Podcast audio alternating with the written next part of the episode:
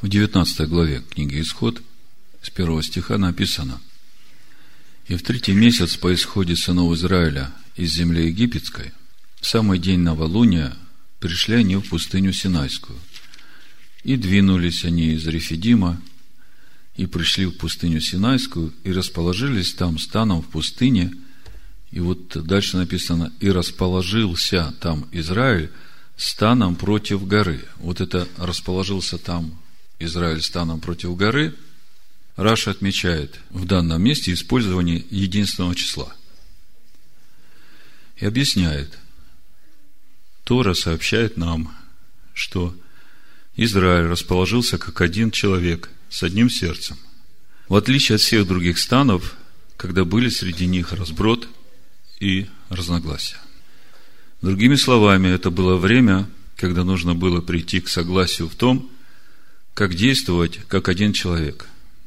И для этого надо было отказаться от собственных индивидуальных подходов в пользу единого, лишенного эгоизма восприятия. Одно сердце. Вот таким было состояние народа в день встречи с Богом на горе Хариф. Поэтому я и назвал проповедь «Кто не примет Царство Божие как дитя, тот не войдет в него». Почему это так коснулось моего сердца?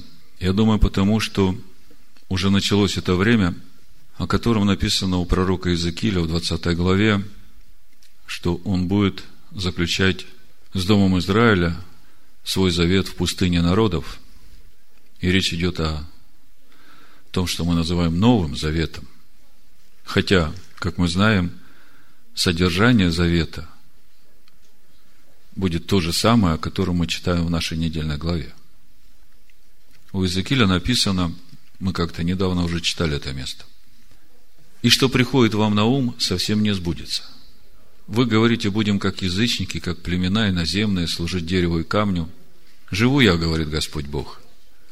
Крепкой рукою и мышцей простертою, излиянием ярости буду господствовать над вами. И выведу вас из народов и из стран, по которым вы рассеяны, и соберу вас рукою крепкою, мышцей простертую, излиянием ярости.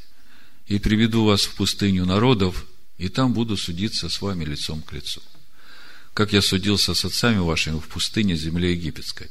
Так буду судиться с вами, говорит Господь Бог. И проведу вас под жезлом и введу вас в узы завета. Вот оно, сейчас это время начинается, когда Бог будет свой народ вводить в узы завета. И для того, чтобы легко народу было войти в эти узы завета, нужно всем быть как одно – сердце. Вот с этим состоянием, когда мы отказываемся от всякого своего понимания и принимаем то, что Бог хочет нам дать. Я прочитаю сразу, что написано у пророка Еремии, 31 главе об этом завете, о Новом Завете. Буду читать с 31 стиха, 31 глава пророк Еремия. Вот наступают дни, говорит Господь, когда я заключу с домом Израиля и с домом Иуды новый завет. Не такой завет, как я заключил с отцами их в тот день, когда взял их за руку, чтобы вывести их из земли египетской. Тот завет мой они нарушили, хотя я оставался в союзе с ними, говорит Господь. Но вот завет, который я заключу с домом Израилевым после тех дней, говорит Господь. Вложу закон мой во внутренность их, и на сердцах их напишу его. Какой его закон вложит во внутренность и на сердцах напишет? Тору. Именно тот закон, именно те заповеди, о которых мы читаем в нашей недельной главе, и то разъяснение, которому посвящена вся Тора – и буду им Богом, и они будут моим народом. Прочитаю сразу эти заповеди, чтобы понимать, что закон Бога не изменен, и что наступает время, когда Бог с Израилем в пустыне народов будет заключать этот же самый завет. И кто хочет войти в этот завет, то ему надо принять его как дитя. Сердцем, как дети принимают. Они искренни, и они доверяют тому, что говорят родители. Вот так и Израиль должен принять то, что говорит Бог. А Бог говорит, «Я Господь Бог твой, который вывел тебя из земли египетской, из дома рабства. Да не будет у тебя других богов пред лицом моим. Не делай себе кумира и никакого изображения того, что на небе вверху и что на земле внизу, и что в воде ниже земли.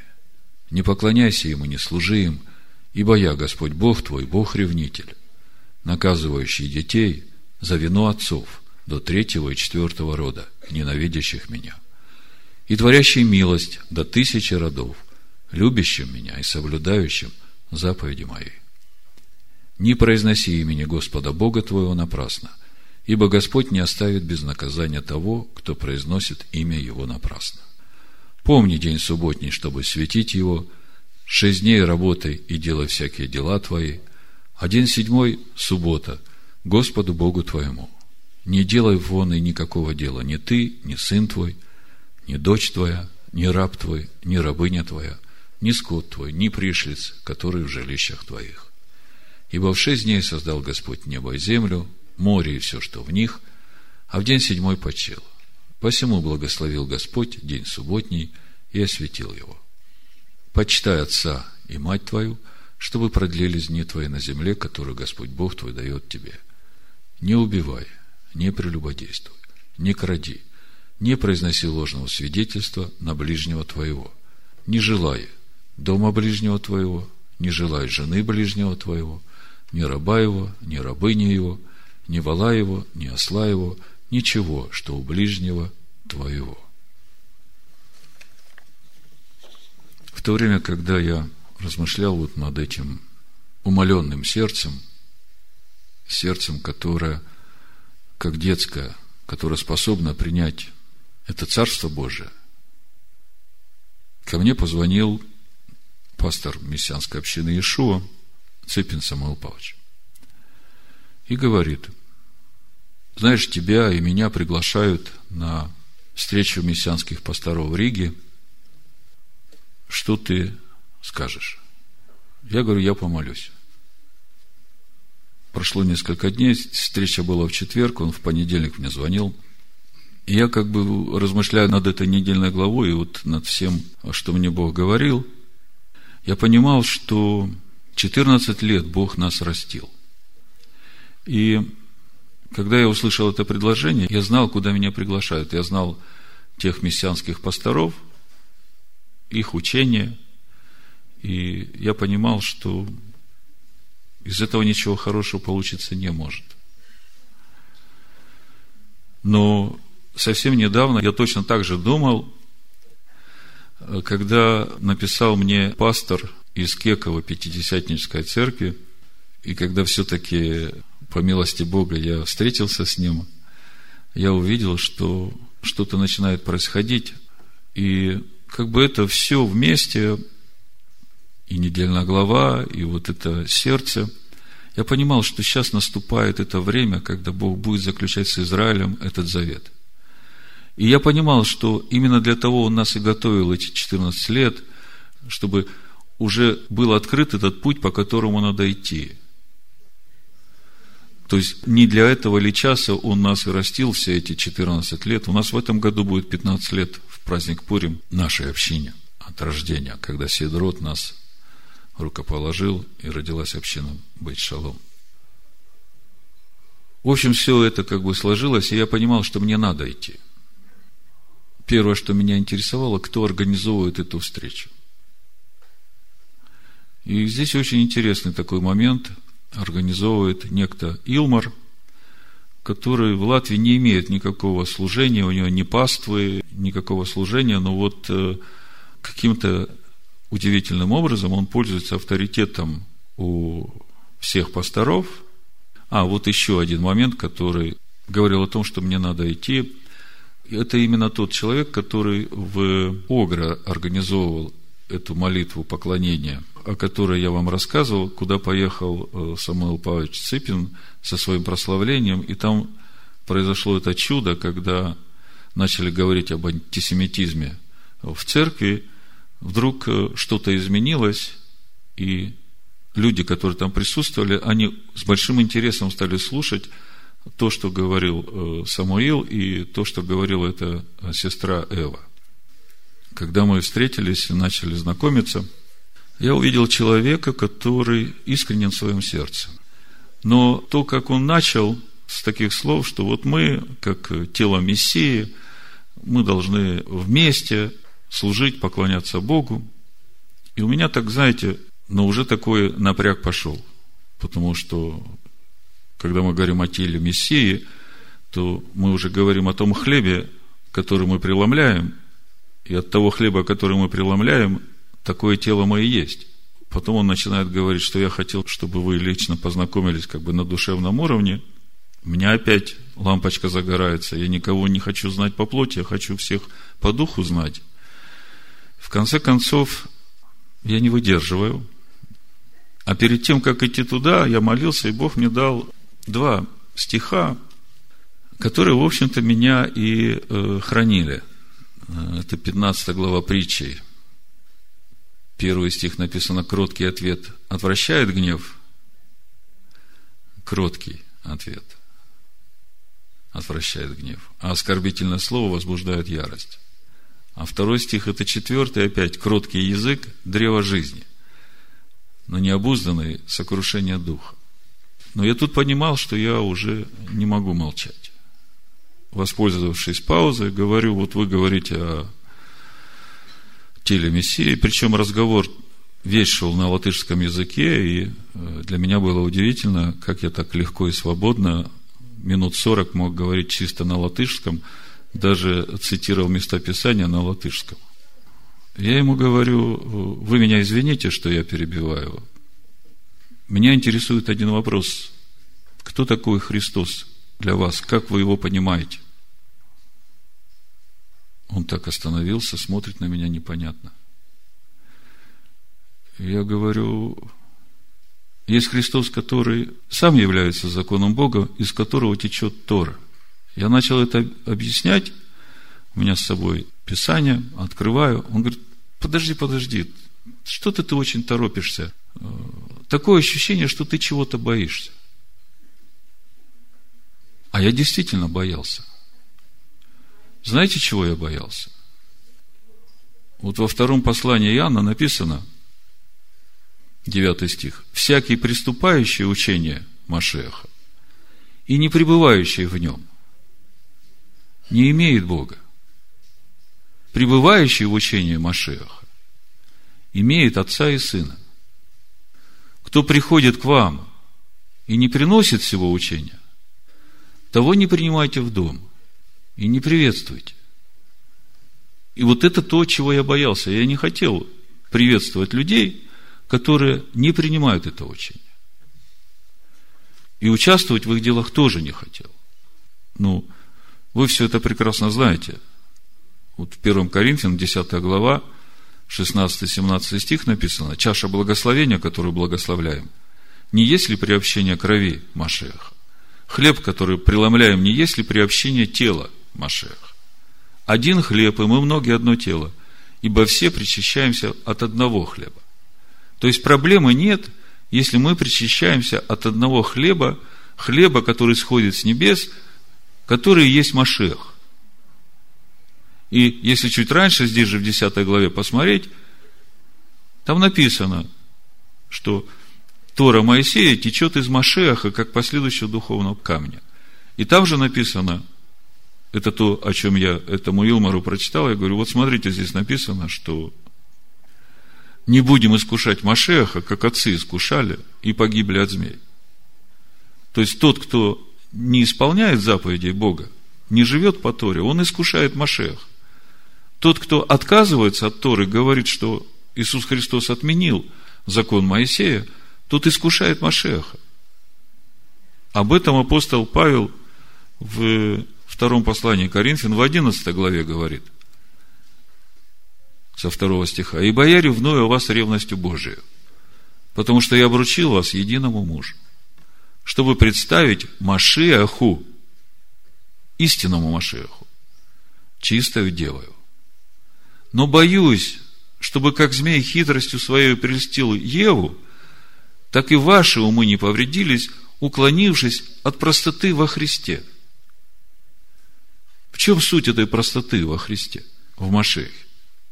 Вот бери, читай. И что тебе открывается, так и живи. Если что неправильно будешь делать, Бог тебя поправит, Он будет тебе открывать больше. Ибо если бы кто, придя, начал проповедовать другого Иисуса, которого мы не проповедовали, и если бы вы получили иного духа, которого не получили, или иное благовестие, которого не принимали, то вы были бы очень снисходительны к тому. То есть вы видите, какая закономерность. Проповедуется иное благовестие, другое. Приходит другой дух. А суть этого иного благовестия, вот Иисус Христос исполнил все заповеди. Вам ничего делать не надо. Вы под благодатью. Если ты начнешь жить по закону Бога, ты законник, ты теряешь благодать. Вот вам и другой дух пришел. Вот вам и другой Иисус пришел. И как же тогда можно говорить, что мы все тело Христова? Есть два тела. Одно тело лже-мессии, а другое тело истинного Мессии. И все определяет то, какой хлеб ты вкушаешь. Если ты вкушаешь Тору Моисея, ты принадлежишь истинному телу Мессии. Вот это вот все меня напрягало, и вот я боялся именно того, чтобы начать преломлять хлеб и участвовать в этой трапезе с людьми, которые не исповедуют истинного. Машеха Иешуа, пришедшего во плоти. Когда я обо всем этом ему говорил, я увидел, что ему было интересно. И он не становился, этот Илмар, не становился в позицию противления. Он сказал, я вижу, Александр, что ты больше знаешь Писания, чем я, и я хотел бы услышать от тебя вот твое понимание всего, о чем ты говоришь. Но, говорит, не сегодня. Я говорю, хорошо. Ну, в общем, это его желание услышать. Мне дало, как бы открыло дверь остаться, несмотря на все остальное. А говорить он начал о том, что у него сердце болит за Латвию. Он говорит, «Э, меня очень беспокоит этот э, прайд-парад, который летом будет. И он говорит, я понимаю, что мы, человеки, единственное, что можем сделать, если мы вот умолимся сами, соединимся в всем месте и начнем молиться и поклоняться Богу и просить Его, чтобы Он пришел и сделал все так, как Он хочет, чтобы было. Он говорит, вы, наверное, совсем не знаете духовную историю Латвии.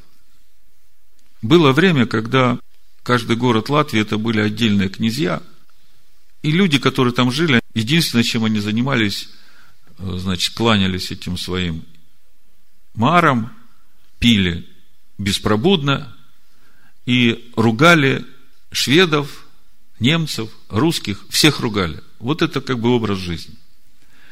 И пришли два человека от Яна Гуса. Это такой известный был проповедник в Европе. И он стал посылать евангелистов, значит, на служение. И эти люди пришли в Латвию и начали просто собираться в... Два человека все. Собираться в домах, где их принимали, и с людьми читать Слово. Просто читать Слово. И начало происходить что-то необычное. Просто возрождение, пробуждение пришло. Люди переставали пить. Пришла какая-то радость. И вот эти праздники песни, которые происходят в Латвии, они начались именно вот э, тогда, через это служение евангелистов, как праздники поклонения Богу Израиля. И вот у него на сердце эта же самая мысль вернуться к этому поклонению – но я вижу, что я еще с ним об этом не говорил. Верю, если Господу угодно, Он даст возможность нам встретиться и более глубоко проговорить все эти вопросы, потому что желание его хорошее, но основания нету. Даже в том случае с э, этими посланниками Гуса мы видим, что все началось с того, что они начали кушать истинный хлеб. Они просто собрались читать Писание. И читая Писание, через это обновлялись. И еще очень важный момент, то, что я сказал этому Илмару, который собирал нас. Я ему так и сказал, я говорю, вы знаете, то, что вы предлагаете, это очень хорошо, это очень нужно. Но вот э, в притчах, 28 главе, написано в 9 стихе, кто отклоняет ухо свое от слушания закона, на иврите Тора, и молитва того мерзость. Вы знаете, когда я думаю о том, что в мире больше двух миллионов христиан, которых учат, что от Торы проклятие. И они все молятся Богу. А слово говорит, которые Тору называют проклятием, молитва того мерзости. Мне страшно становится. Я не хочу, чтобы люди находились в этом заблуждении. Я знаю, что пришло время его народу выходить из Вавилонской блудницы. Я знаю, что пришло время, когда Бог начинает в пустыне народов с Израилем заключать свой завет. И как мы читали в Иезекииля 20 главе, я дочитаю, там написано, что мы остановились на 37 стихе, «И проведу вас под жезлом, и введу вас в узы завета», 38 стих, «и выделю из вас мятежников и непокорных мне». То есть, мятежников и непокорных он уберет, он не введет их в завет. Из земли пребывания их выведу, но в землю Израилю они не войдут. И узнаете, что я Господь. То есть, э, Машех пришел в этот мир, отдал свою жизнь за каждого человека. И Бог хочет, чтобы все люди достигли познания истины и спаслись. И сейчас наступает это удивительное время, когда Евангелие Царствия будет проповедано заново всем народам. И именно то, с каким сердцем люди будут принимать эту весть, этот завет, который Бог предлагает в сегодняшней нашей недельной главе, который Он повелевает исполнять своему народу, все зависит от того, с каким сердцем люди, которые будут слышать это Евангелие, как они его будут принимать.